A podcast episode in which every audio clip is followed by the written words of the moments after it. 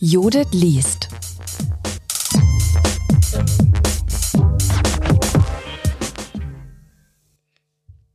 Da kannst du Freunde verlieren. Politische Bildung, Emotion und Bindung. Zur Aufklärung eines fachdidaktischen Irrtums. Ein Beitrag von Tina Hölzel und David Jugel. Veröffentlicht 2019 im Sammelband der Bundeszentrale für politische Bildung mit dem Titel Politische Bildung mit Gefühl. Herausgegeben von Anja Besand, Bernd Oberwien und Peter Zurm. Zitat. Weil, wenn jetzt einer so erzählt über Politik und so erzählt, er hat schon geschrieben, Merkel sollte abgeschoben werden. Und schon wieder ist da drin ein Politik so. Und natürlich wird es dann Diskussionen und Streitereien geben. Zitat Ende. Was ein junger Berliner Schüler im Rahmen der Begleitstudie zum Projekt Lernort Stadion beschreibt, ist seine Wahrnehmung politischer Bildung. Genauer formuliert er, dass Bildungssituationen, in denen, Zitat, schon wieder Politik drin ist, Zitat Ende, natürlich zu Diskussionen und Streitereien führen. Mit dieser Einschätzung von politischen Themen als Gefahr für den zwischenmenschlichen Umgang und als potenzieller Störfaktor in politischen Bildungsprozessen scheint der Berliner Schüler nicht allein zu sein. Blickt man am Beginn dieses Beitrags auf den Diskurs um Emotionen der politischen Bildung, so zeigt sich, dass Emotionen von Politikdidaktikerinnen und Politikdidaktikern nicht selten mit negativen und störenden Gefühlen wie Neid, Wut, Angst, Hass und Scham verknüpft betrachtet werden. Dieser Annahme liegt oft eine diffuse Trennung zwischen einer kognitiven und damit sachlichen und einer emotionalen und damit vermeintlich unangebrachten Auseinandersetzung zugrunde. Der Politikdidaktiker Achim Schröder stellte sogar die These auf, dass politische Bildung und ihre Didaktik in Anlehnung an Descartes Diktum, Zitat, ich denke, also bin ich, Zitat Ende, von der Vorstellung geprägt sei, dass wir die Emotionen beiseite lassen müssten, um zu vernünftigen und tragfähigen politischen Lösungen zu gelangen. Wenngleich diese Vorstellung nicht für den gesamten Diskurs generalisierbar scheint, wollen wir jene Illusion der notwendigen Trennung von Denken und Fühlen auflösen und mehr noch deutlich machen, dass für eine inklusive politische Bildung eine Verflechtung von Denken und Fühlen, unter anderem in Form von Bindungsstrukturen einer Gruppe und Themen der politischen Bildung, von höchster Bedeutung ist. Gerade für die Frage der Politisierung und Motivation soll durch diesen Beitrag sichtbar gemacht werden, dass es von erheblichem Interesse ist, wie Denken und Fühlen miteinander verwoben sind und wie uns ein anderer Einbezug der Emotionen in die Bildungsarbeit gelingen könnte. Dazu wird zunächst dem Verständnis von Emotionen und Gefühlen sowie deren Bedeutung für politisches Lernen nachgegangen. Im Anschluss daran wird anhand einer Fallbeschreibung empirisch auf die Bedeutung von Emotionen und Gefühlen für politische Bildungsprozesse entlang von Äußerungen von Schülerinnen und Schülern geblickt. Erstens. Emotionen als zentraler Prozess von Lernen.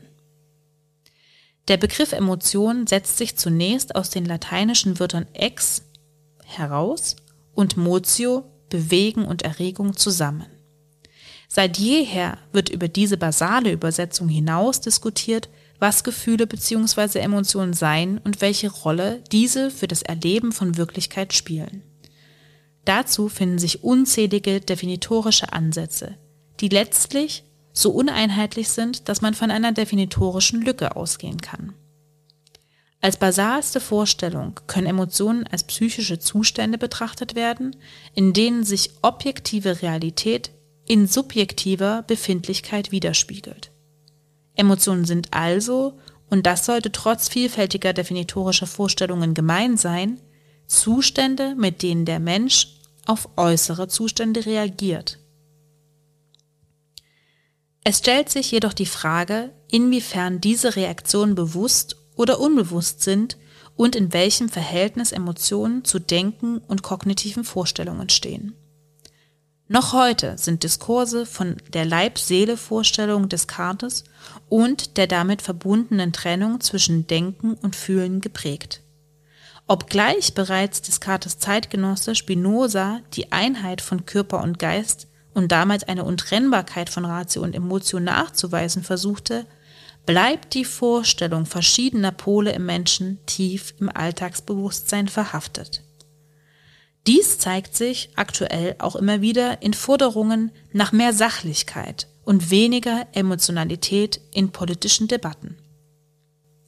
Die Psychologie und Neuropsychologie des 20. und frühen 21. Jahrhunderts befassen sich ausführlich mit der Verfasstheit psychischer Funktionsweisen und haben beeindruckend den Zusammenhang zwischen der individuellen Konstruktion von Sinn und emotionalen Prozessen nachgewiesen doch steht Sinn erst am Ende eines komplexen evolutionären Prozesses von Mechanismen, mit denen zunächst alle Lebewesen ausgestattet sind, die ganz ohne Denkprozesse auskommen, um Grundprobleme des Lebens zu lösen.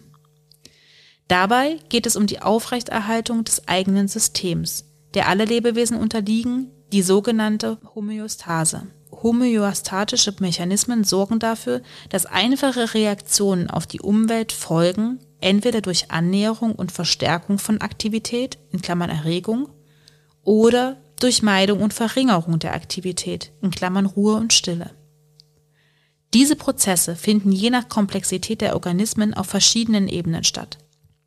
Basale Prozesse kennen wir als Reflexe in Klammern (Schreckreaktionen) oder Triebe in Klammern (Hunger, Durst und Sexualität), während komplexere Prozesse beim Menschen durch Emotionen gesteuert werden Emotionen haben demnach eine wichtige homöostatische Orientierungsfunktion.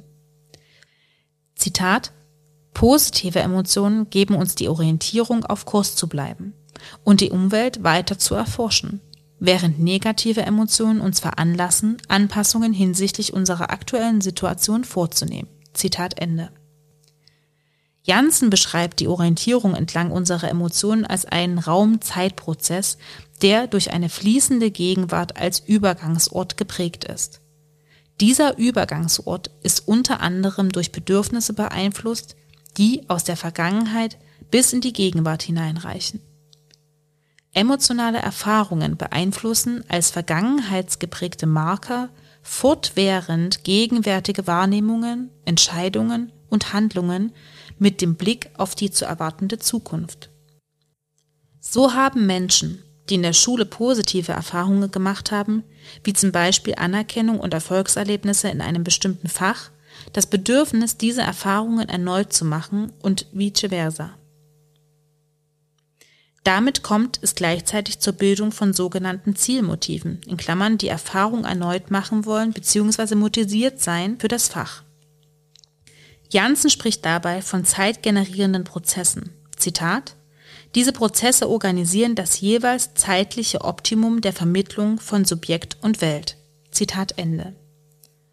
Emotionen übernehmen dabei die Bewertung, ob durch eine vorauseilende Widerspiegelung der Zukunft eine Erwartung, eine Bedürfnisbefriedigung stattfinden wird oder nicht, ob also Aktivität angebracht ist oder nicht. Emotionen sind folglich multioszillatorische Zeitgeber, also wechselseitige Vermittler zwischen vergangenen Erfahrungen, den daraus sich ergebenden Bedürfnissen und einer möglichen zukünftigen Befriedigung dieser. Emotionale Erfahrungen und Erwartungen prägen Motivationen und die Herstellung von Sinn. Je nach emotionaler Besetzung, also positiver oder negativer Erfolgserwartung, entsteht aus dem Bedürfnis ein Motiv. Ist in einer Situation anzunehmen, dass durch eine Handlung ein positives Ergebnis zu erwarten ist, entsteht ein Zielmotiv. Das Subjekt ist motiviert, die zum Ziel führenden Handlungen durchzuführen. Durch das sich bildende Motiv kann für das Subjekt Sinn entstehen. Sinn kann hier als eine psychisch strukturierende Größe verstanden werden, die in klassischen dualistischen Vorstellungen eigentlich der Ratio und weniger der Emotio zugesprochen würde. Durch die dargelegte zentrale Kopplung der orientierungsgebenden Struktur von Emotionen und der Herstellung von Sinn konnte jedoch aufgezeigt werden, dass die Entstehung von Sinn ohne Emotionen nicht denkbar ist. Ein Dualismus von Kognition und Emotion gilt inzwischen als überholt, Stattdessen geht die aktuelle neuropsychologische Forschung von einer emotional-kognitiven Einheit des menschlichen Erlebens aus. Menschen erleben alles auf emotional-kognitive Weise, dabei sind im Erleben Emotion und Kognition nicht zu trennen. Emotionen haben jedoch nicht nur die intrapsychische Funktion der Orientierung, sondern sind auch zentrales Element interpsychischer Auseinandersetzung zwischen Menschen. Für die interpsychischen Prozesse ist die Abgrenzung von Emotionen, Affekten und Gefühlen relevant. Auch hier gibt es verschiedene Definitionen bzw. teilweise synonyme Verwendungen der Begriffe. Emotionen sind Orientierungshilfen innerhalb des Menschen selbst und Werkzeuge zum Austausch mit anderen Menschen. Wir berufen uns an dieser Stelle auf Leontiev, der Affekte als plötzlich und blitzartig, gar reflexartig entstehende Handlungen beschreibt, in Klammern ganz ähnlich der Rechtsauffassung einer Straftat im Affekt, während Gefühle das subjektive emotionale Erleben darstellen. Emotionen sind innere psychische Prozesse, die nicht direkt der unmittelbaren subjektiven Steuerung unterliegen. Sie können körperliche Reaktionen in Mimik oder Haltung, aber auch innere, organische, zum Beispiel hormonelle Effekte hervorrufen. Die subjektive Wahrnehmung dieser Zustände also das Fühlen der körperlichen Reaktion, kann als Gefühl beschrieben werden. Diese Wahrnehmung und Bewertung der Emotionen sind wiederum sozial und kulturell geprägt, also erlernt.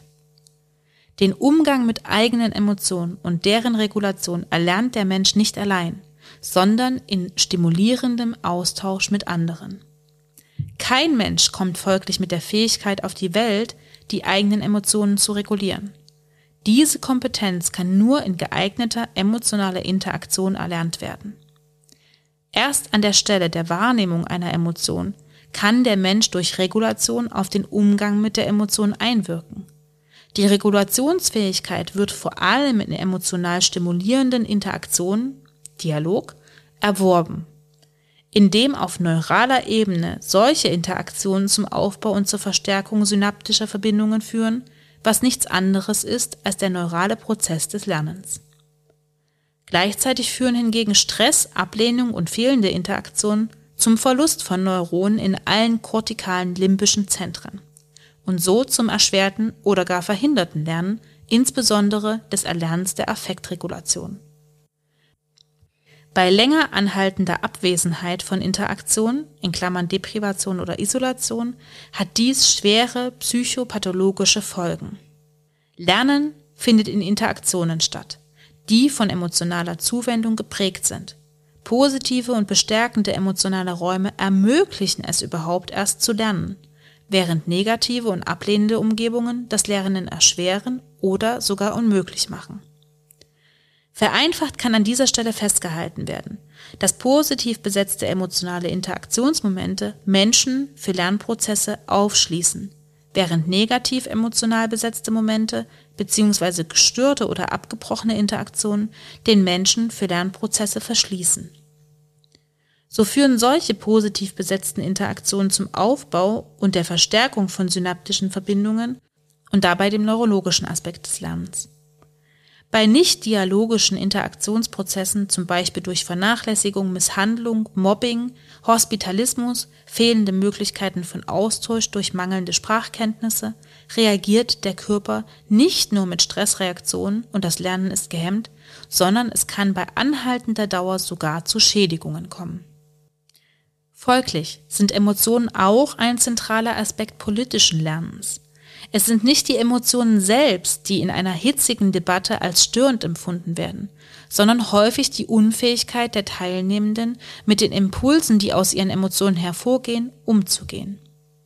Das Gelingen einer Debatte als Interaktion, bei der gelernt wird, ist davon abhängig, ob die Interaktion so geführt wird, dass negative Emotionen entweder reguliert werden können oder keine negativen Emotionen entstehen.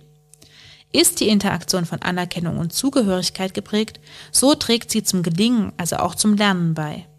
Findet kein wechselseitiger Austausch statt, zum Beispiel in Form von Verweigerung zum Diskurs, eines Schlagabtauschs von Argumenten, die sich nicht aufeinander beziehen oder gar in Form gegenseitiger Anfeindungen, dann sind in der Folge Emotionen oder daraus hervorgehende Handlungen zu erwarten, die politische Bildnerinnen und Bildner natürlich als störend empfinden und als emotionalisiert beschreiben. Sie sehen dabei aber nur eine Seite von Emotionen, die Lernen beeinflusst. Die andere Seite, die positive Folgen haben kann, wird schnell übersehen und ist doch zentral. Eine Forderung nach einer rein rationalen und entemotionalisierten politischen Debatte ist daher nicht nur verkürzt, ja gar unmöglich, sondern verstellt auch den Blick für die Ursachen von problembehafteten Diskursen. Die Ursache besteht unter anderem in zu vielen Erfahrungen mit fehlender Offenheit und Zugewandtheit. Diese konnten neurowissenschaftlich als Austausch in einem zeitlich aufeinander abgestimmten Muster von Aktion, Reaktion, Gegenreaktion und so weiter in Form von Resonanzmustern nachgezeichnet werden und führten im Ergebnis zu einer Bindung zwischen den interagierenden Teilnehmenden. Damit verknüpfen sich die neurowissenschaftlichen Kenntnisse mit den Ergebnissen der bindungstheoretischen Forschung und postulieren gemeinsam, dass Bindung ein zentraler Moment für Entwicklung und Lernen ist. Bindung ist im Kontext von Emotion und Interaktion ein Marker, der anzeigt, ob Lernprozesse begünstigt werden. Für politische Bildung heißt das, dass die Frage nach Emotionen und Bindung keine Frage mehr sein kann, die der allgemeinen Pädagogik überlassen werden kann, sondern dass diese Kategorie zentral auf Gegenstände der Fachdidaktik einwirken und folglich in diesem Kontext betrachtet werden müssen. Im Folgenden soll dies vor dem Hintergrund empirischer Befunde erfolgen, um abschließend Hypothesen für den Umgang mit Emotionen und Bindung für politische Bildungsprozesse ableiten zu können. Zweitens. Da kannst du Freunde verlieren. Die Bedeutung von Vertrauen und Bindung für politische Bildungsprozesse, eine Fallbeschreibung konnte bereits als wichtigste Erkenntnis herausgestellt werden, dass politisches Lernen nicht ohne Emotionen und nur schwerlich ohne Bindung gedacht werden kann, so bleibt die Frage offen, welche fachdidaktischen Konsequenzen sich aus diesem Befund heraus entwickeln. Keinesfalls liegt es uns an dieser Stelle nahe zu behaupten, dass der politikdidaktische Diskurs Emotionen bisher gänzlich ausgespart hätte. Aber der Fokus innerhalb solcher Debatten lag vor allem darauf, den emotionalen Charakter politischer Lernprozesse als lernhinderlich zu labeln und eine vermeintlich objektive, sachlich rationale und damit nicht selten wissenszentrierte politische Bildung zu fordern. Emotionen werden in der politischen Bildung häufig als Störfaktoren wahrgenommen, weniger als zentrales Element von Lernen. Wird die Frage nach der Bedeutung von Emotionen für politisches Lernen an das Praxisfeld gestellt, so zeigt sich hier ein ähnliches Bild. Praktikerinnen und Praktiker der politischen Bildung zeigen zwar oft ein besonderes Bewusstsein dafür, dass Beziehung das A und O sei, verstehen weiterführend politische Lernprozesse jedoch nach anfänglicher Beziehungsarbeit mehr als davon losgelösten, objektiven und rein kognitiven Prozess, der auf den Kern des Politischen, zentrale Kategorien und Prozesse verweisen muss. Wir möchten nun an dieser Stelle zeigen, dass politische Bildung vielfach Emotionen einbeziehen und für gelungene Bildungsprozesse nutzen kann, sich der Bedeutung und des besonderen Stellenwerts emotionaler Prozesse jedoch noch bewusster werden muss. Dies muss unseres Erachtens in zweierlei Hinsicht geschehen. A. Emotionen als Gegenstand politischer Bildung. Die Überlegung, Emotionen stärker als Gegenstand politischer Bildung zu benennen und mitzudenken, wird unter anderem von Heidenreich 2012 und Besan 2016 postuliert. Kritisiert wird dabei, dass sich politische Bildung weitestgehend einer sachlichen und rationalen Auseinandersetzung mit gesellschaftlichen und politischen Fragen verpflichtet fühlt und dabei leicht übersieht, dass Emotionen gerade in der politischen Bildung, mehr als in anderen Bildungsbereichen, in doppelter Hinsicht eine Rolle spielen. Im ersten Sinne sind Emotionen und die Frage danach, wie sie erweckt, gepflegt, verdrängt werden und wie sie zu benennen sind, selbst eine hochgradig politische Frage. Emotionen selbst sind zentraler Teil des politischen Prozesses und somit auch ein bedeutender Lerngegenstand der politischen Bildung. Diesem Verständnis schließen wir uns an. Im Fokus des vorliegenden Beitrages stehen jedoch weniger die Emotionen als Lerngegenstand politischer Bildung, sondern vielmehr b die Emotionen als zentrales Element und Voraussetzung politischen Lernens. Um sich dieser zweiten Erkenntnis zu nähern, greifen wir auf empirische Ergebnisse einer zweijährigen Begleitstudie zu Lernort Stadion zurück, die wir im außerschulischen Bildungsbereich durchgeführt haben. Bei der Betrachtung des gesamten Begleitprozesses fällt auf, dass sowohl die Forschenden wie auch die Co-Forschenden, in Klammern in diesem Fall die Teamerinnen der intensiv betreuten Standorte, Klammer zu, dann auf besonders interessante sowie für inklusives Lernen relevante Erkenntnisse gestoßen sind, wenn Emotionen sowie der Aufbau und Erhalt oder aber die Gefährdung von Bindung sichtbar wurden. So zeigte sich einer der zentralsten Befunde und zugleich eine der herausforderungsreichsten Erkenntnisse für eine inklusive politische Bildung darin, dass politische Bildungsarbeit auf besondere Weise auf Emotionen in Lernprozessen eingehen muss, da sie ihre Teilnehmenden sonst überfordert. Diese zunächst allgemein anmutende Erkenntnis trifft die politische Bildung jedoch im Kern, und zwar in einem ihrer didaktischen Prinzipien, der Orientierung an den Adressatinnen und Adressaten. Geht dieses Prinzip davon aus, dass politische Bildung dann besonders gelingt, wenn die Themen und Zugänge an den Bedürfnissen der Teilnehmer orientiert sind, zeigen unsere Ergebnisse einen bisher nicht entdeckten Fallstrick auf. Fallbeschreibung Gernot Stadion. Die Pressekonferenz. Sichtbar wurde das Problem unter anderem bei der Methode Pressekonferenz, in der sich je zwei Teilnehmende mit einem vorgegebenen Fragebogen vorstellen. In einer Variante des Spiels, die wir beobachten konnten, wird die Methode am ersten Tag der Projektwoche mit einer Hauptschulgruppe durchgeführt, die sich aus sechs verschiedenen Klassen zusammengesetzt und in der sich die Schülerinnen und Schüler untereinander kaum kannten. Im Zentrum des Fragebogens und der anschließenden Diskussion stand die Frage, was die Teilnehmenden tun würden, wenn sie Chefin oder Chef von Deutschland wären. Obwohl sich auf diesen Impuls hin bei der Durchführung eine aus Sicht der Teamenden durchaus politische Diskussion ergab, zeigten sich im nachgelagerten Interview mit Teilnehmenden erhebliche Probleme ohne dass sich das in der Handlungssituation Pressekonferenz eindeutig hätte beobachten lassen, zeigten Jugendliche erhebliche Abneigungen gegenüber einigen Fragen. Ein Schüler beschreibt dieses Problem wie folgt. Zitat Nein, ich finde, was da nicht länger stehen sollte. Was ist, wenn wir Chef wären? Was wir verändern würden, ja? Weil das ist so, da ist einerseits auch so ein bisschen wirklich Politik drin so. Weil dadurch kann man auch Freunde so verlieren, weißt du?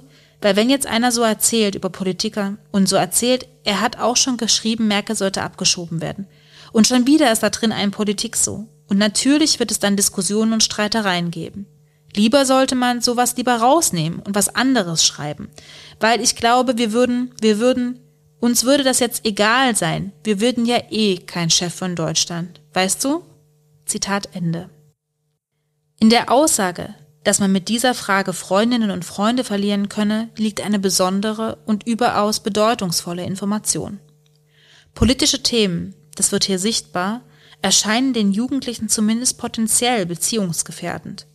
Die Jugendlichen beschreiben hier, dass sie befürchten, durch die Beantwortung der Frage bei Mitschülerinnen und Mitschülern oder auch Teamerinnen und Teamern in Misskredit zu fallen.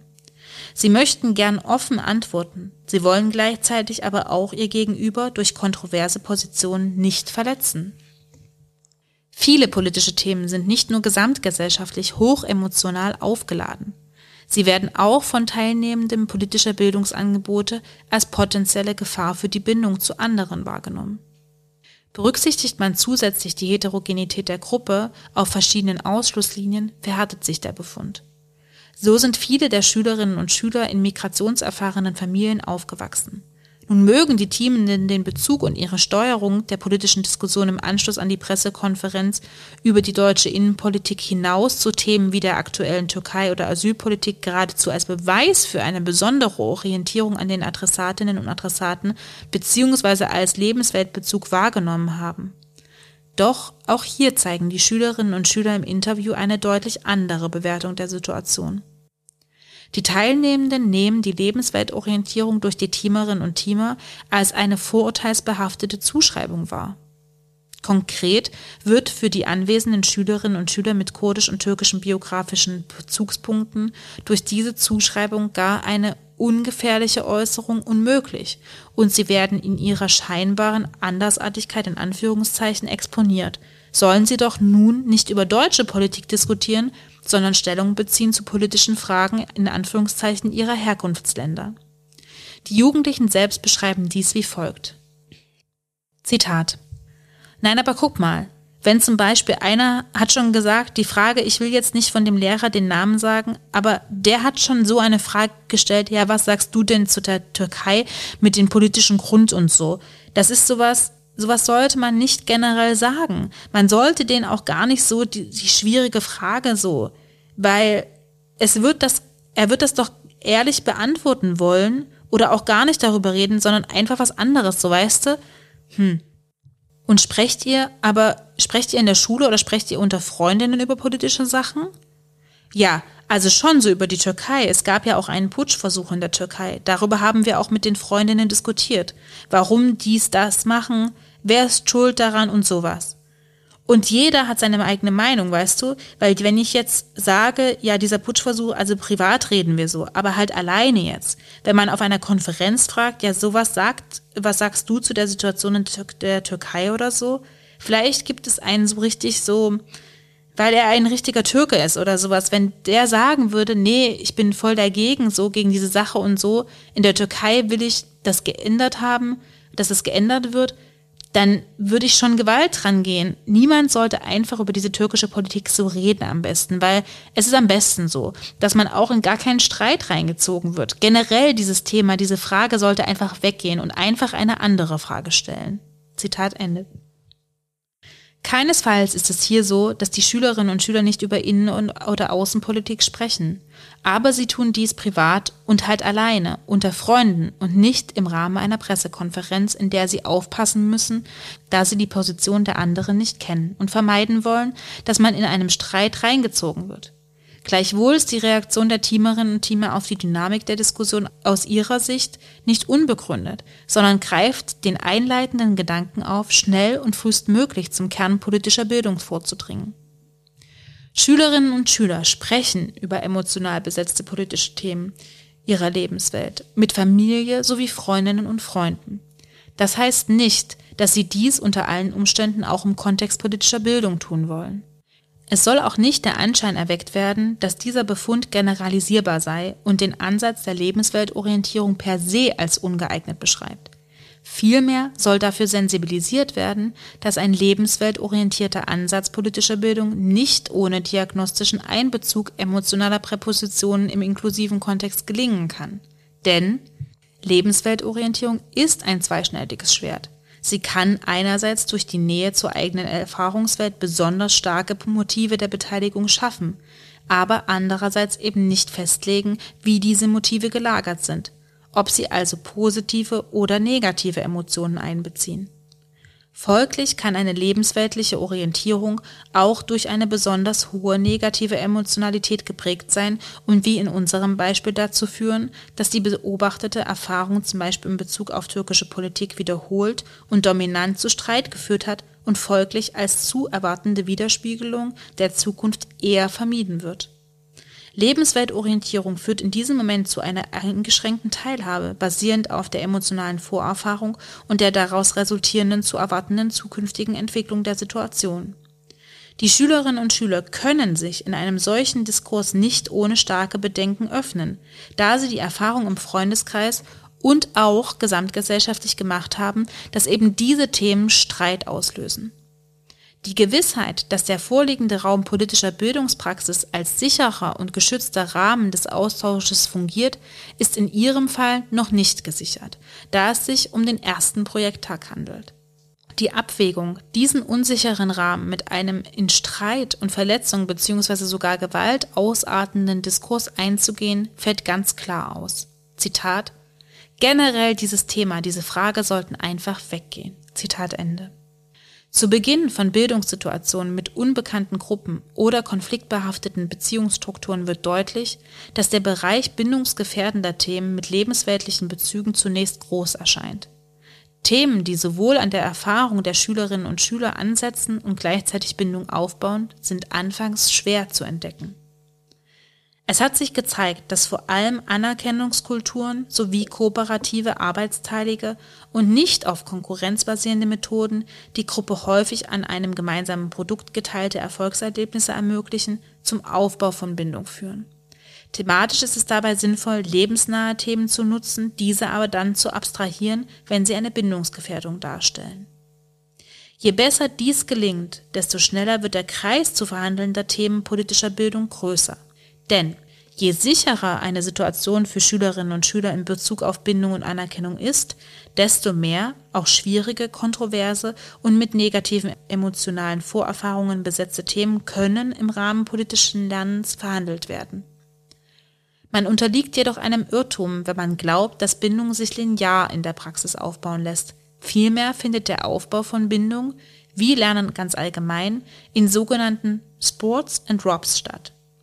Weder genügt ein einmaliger Bindungsaufbau zu Beginn politischer Bildungsprozesse für eine dauerhafte Öffnung der Teilnehmenden, noch kann immer sichergestellt werden, dass Bindung positiv verstärkt wird.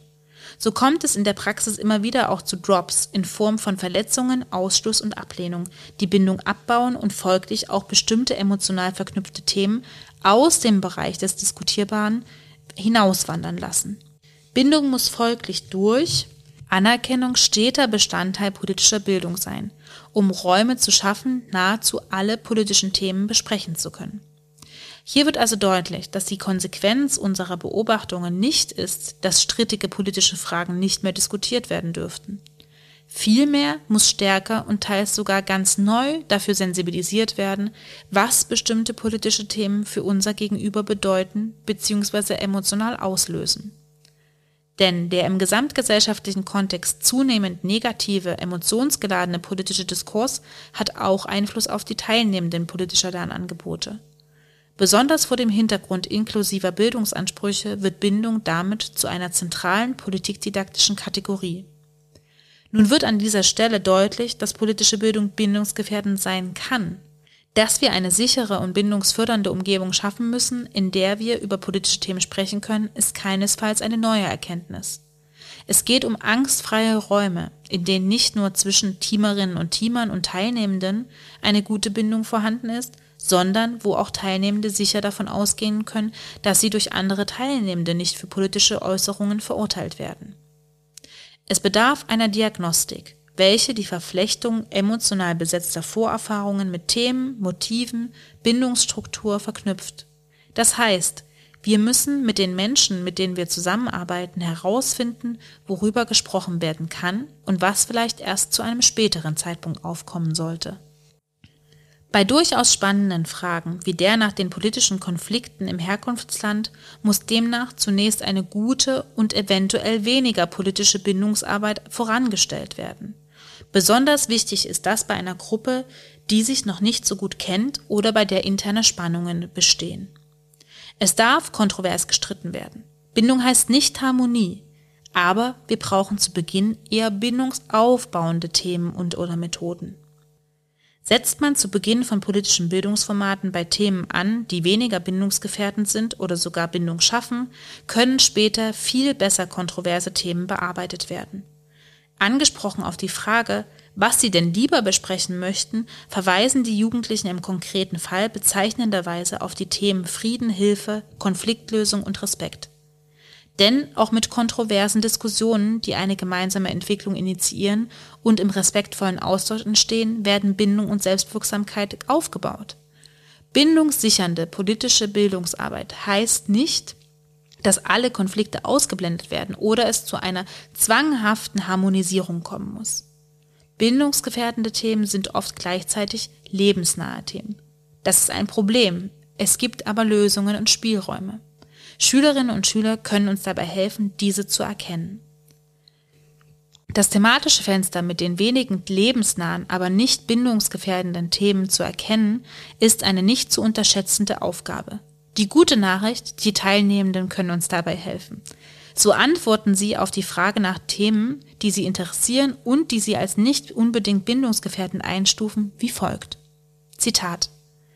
Vielleicht, dass es Frieden gibt oder so oder ob es Probleme gibt, also ob man Unterstützung vielleicht brauchen könnte. Viele von, man sieht bei Facebook, dass viele von denen von vielen Ländern kommen. Da könnte man fragen, ja Probleme. Vielleicht, man könnte sich ja auch gegenseitig unterstützen, dass jeder Frieden hat. Ich fände das auch sehr schön, wenn es keinen Streiten haben. Dass auch kein Weltkrieg oder sowas kommt. Dass sich jeder gegenseitig akzeptiert, wie man ist. Zitat Ende. Hier wird deutlich, dass Schülerinnen und Schüler, sich eine Auseinandersetzung wünschen, die auf eine Makroebene mit dem Themenkomplex Frieden beschrieben werden kann. Dabei begeben sie sich keineswegs in ein Feld des Unpolitischen oder Konfliktfreien. Sie fordern aber eine lösungs- bzw. chancenorientierte Perspektive auf konfliktbehaftete Themen, die kaum oder nicht mit ablehnenden Emotionen verknüpft ist. Im Unterschied zu bindungsgefährdenden Themen verweigern die Teilnehmenden hier keine Annäherung auf unmittelbarer Ebene, indem zum Beispiel gefragt wird, wie man sich in einer Gemeinschaft, zum Beispiel der Klasse, nicht streiten, sondern vielmehr nach Wegen des wertschätzenden gemeinsamen Zusammenlebens sucht. Es braucht also diagnostische Methoden, die uns in politischen Bildungssituationen einen Hinweis darauf geben, welche kontroversen Themen am Anfang der Arbeit stehen können und welche zunächst einer intensiveren Bindungsarbeit bedürfen, um sie im sicheren Rahmen diskutieren zu können. Diese Entscheidungen können nicht nach einem pauschalen Rezept getroffen werden, sondern müssen gemeinsam und aktuell mit den Teilnehmenden besprochen werden. Die gemeinsame Bindungsentwicklung innerhalb der Arbeit gibt dann den Weg vor für weitere und immer kritischere und lebensnah werdendere Auseinandersetzungen. Drittens. Fazit. Mithilfe des Beitrags sollte es gelingen, zweierlei Aspekte im Kontext von Emotionen und politischer Bildung neu zu diskutieren die Untrennbarkeit von Ratio und Emotio sowie darüber hinausgehend die besondere Bedeutung von Emotionen als Grundvoraussetzung für politisches Lernen und nicht als zu eliminierender Störfaktor.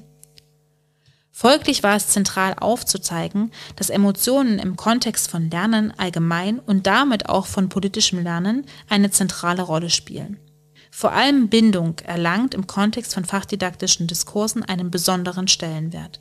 So wurde dokumentiert, a, dass Ratio und Emotion nicht voneinander getrennt betrachtet werden können und b, dass die Lerngegenstände politischer Bildung, Inhalte und Themen, nicht losgelöst von den emotional geprägten Vorerfahrungen in Bezug auf genau diese Lerngegenstände sowie den sozialen Bezugsstrukturen von Gruppen, in denen diese Lerngegenstände verhandelt werden, gedacht werden können. Da sich jedoch der fachdidaktische Diskurs bisher stark auf die Lerngegenstände und der allgemein sowie sonderpädagogische Kurs auf die Lernenden konzentriert haben, kam es an der Schnittstelle zwischen beiden Feldern zu einer konsequenzenreichen Verantwortungslücke. Die Frage nach dem Subjekt-Objekt-Verhältnis muss in Anbetracht des Dargelegten also für die politische Fachdidaktik noch einmal grundsätzlich neu gestellt werden. Wenn Emotionen die zentrale vermittelnde Stelle zwischen Lernenden und fachdidaktischen Lerngegenständen sind, dann muss politische Bildung der emotionalen Konstitution der Lernenden mehr Aufmerksamkeit widmen und entsprechende Instrumente entwickeln, die es erlauben, politisches Lernen entsprechend der individuellen Vorerfahrungen und der spezifischen Lerngruppe zu ermöglichen. Emotionen, Interaktionen, Bindungs- und Anerkennungspräpositionen, Sinn- und Bedeutungsstrukturen müssen zentraler Teil von fachdidaktischen Modellen werden. Für die Praxis bedeutet dies, dass für Diagnostik ganzheitlich nicht nur Bedarfe in Bezug auf Einzelsegmente wie Interessen, Aneignungsfähigkeiten, Bindungsstrukturen und emotionale Vorerfahrungen erhoben werden müssen, sondern alles im Kontext ihrer Verwobenheit mit den gewählten Lerngegenständen betrachtet werden sollte. Dafür bedarf es nicht nur der Entwicklung von entsprechenden Praxiskompetenzen, sondern auch der Zeit, solche Diagnostik durchführen zu können. Weder außerschulisch noch im Unterricht wird diesem Bedarf bisher umfänglich Rechnung getragen. Bei dem genaueren Blick in die Empirie konnte hier dargelegt werden, dass vor allem solche politischen Themen, die lebensweltnah sind, gleichzeitig jene sind, die von Lernenden als bindungsgefährdend bewertet werden. Vor allem bei unbekannten und oder konfliktbehafteten Gruppen ist dies problematisch und behindert den Lernprozess. Daher sollten vor allem zunächst solche Themen verhandelt und Methoden genutzt werden, die nicht bindungsgefährdend sind, sondern sogar im Gegenteil den Bindungsaufbau in der Gruppe selbst und zu den Lehrenden befördern. Wenngleich im vorliegenden Artikel schwerpunktmäßig die Bedeutung von Emotionen für das pädagogische und didaktische Gelingen von politischer Bildung diskutiert und analysiert wurde, gilt die Feststellung der Untrennbarkeit von Kognition und Emotion auch für die Gegenstände der politischen Bildung.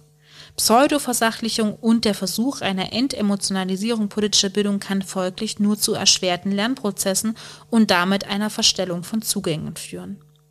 So reicht es nicht, sich im Politikunterricht mit den gesellschaftlichen Folgen von Angst und Wut, beispielsweise in Form von politischer Radikalisierung oder gewaltsamen Konflikten, zu beschäftigen. Es ist zudem auch eine materialistische Auseinandersetzung mit den Entstehungskontexten solcher Emotionen nötig, um einerseits politisches Lernen bedürfnisgerecht und emotionssensibel zu gestalten und andererseits als emotionalisiert beschriebene politische Prozesse als Gegenstand politischer Bildung umfänglich analysieren zu können. Dem folgend ergibt sich ein dringendes Postulat an die Fachdidaktik der politischen Bildung.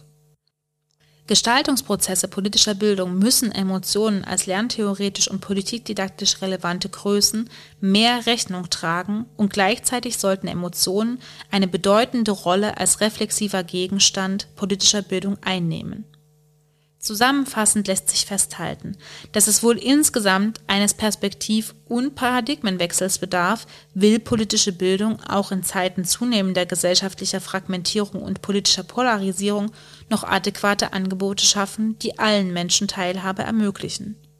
Emotionen sind in allen Bereichen der politischen Didaktik, das heißt in ihrer Forschung, ihren Theorien, ihren Handlungsempfehlungen und ihrer Praxis, elementar wichtig und bedürfen mehr Aufmerksamkeit.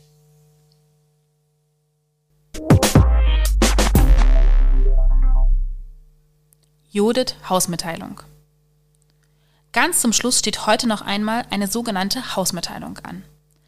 Wir möchten als Forschungseinrichtung natürlich stetig an der Qualität unserer Angebote für euch arbeiten. Dazu brauchen wir eure Hilfe als Hörerinnen. Wir richten dazu unter jodet.de slash feedback verschiedenste Arten der Rückmeldung zu unseren diversen Formaten ein, in denen ihr anonym Rückmeldung geben könnt. Ob eine kurze Umfrage, ein Kommentar oder eine kleine Sprachnachricht, verschiedenste Sachen sollen möglich sein und sind wichtig für uns. Und für alle, die uns vielleicht auch kennenlernen und noch ausführlicheres Feedback geben wollen, möchten wir die Möglichkeit eines Rückmeldegruppengesprächs hier in der Judith realisieren. Habt ihr Lust darauf? Dann meldet euch sehr gern via jodet.de slash feedback oder über jodet.tu-dresden.de. Wir freuen uns auf eure Rückmeldungen und die Möglichkeit, uns gemeinsam mit euch so immer weiterzuentwickeln.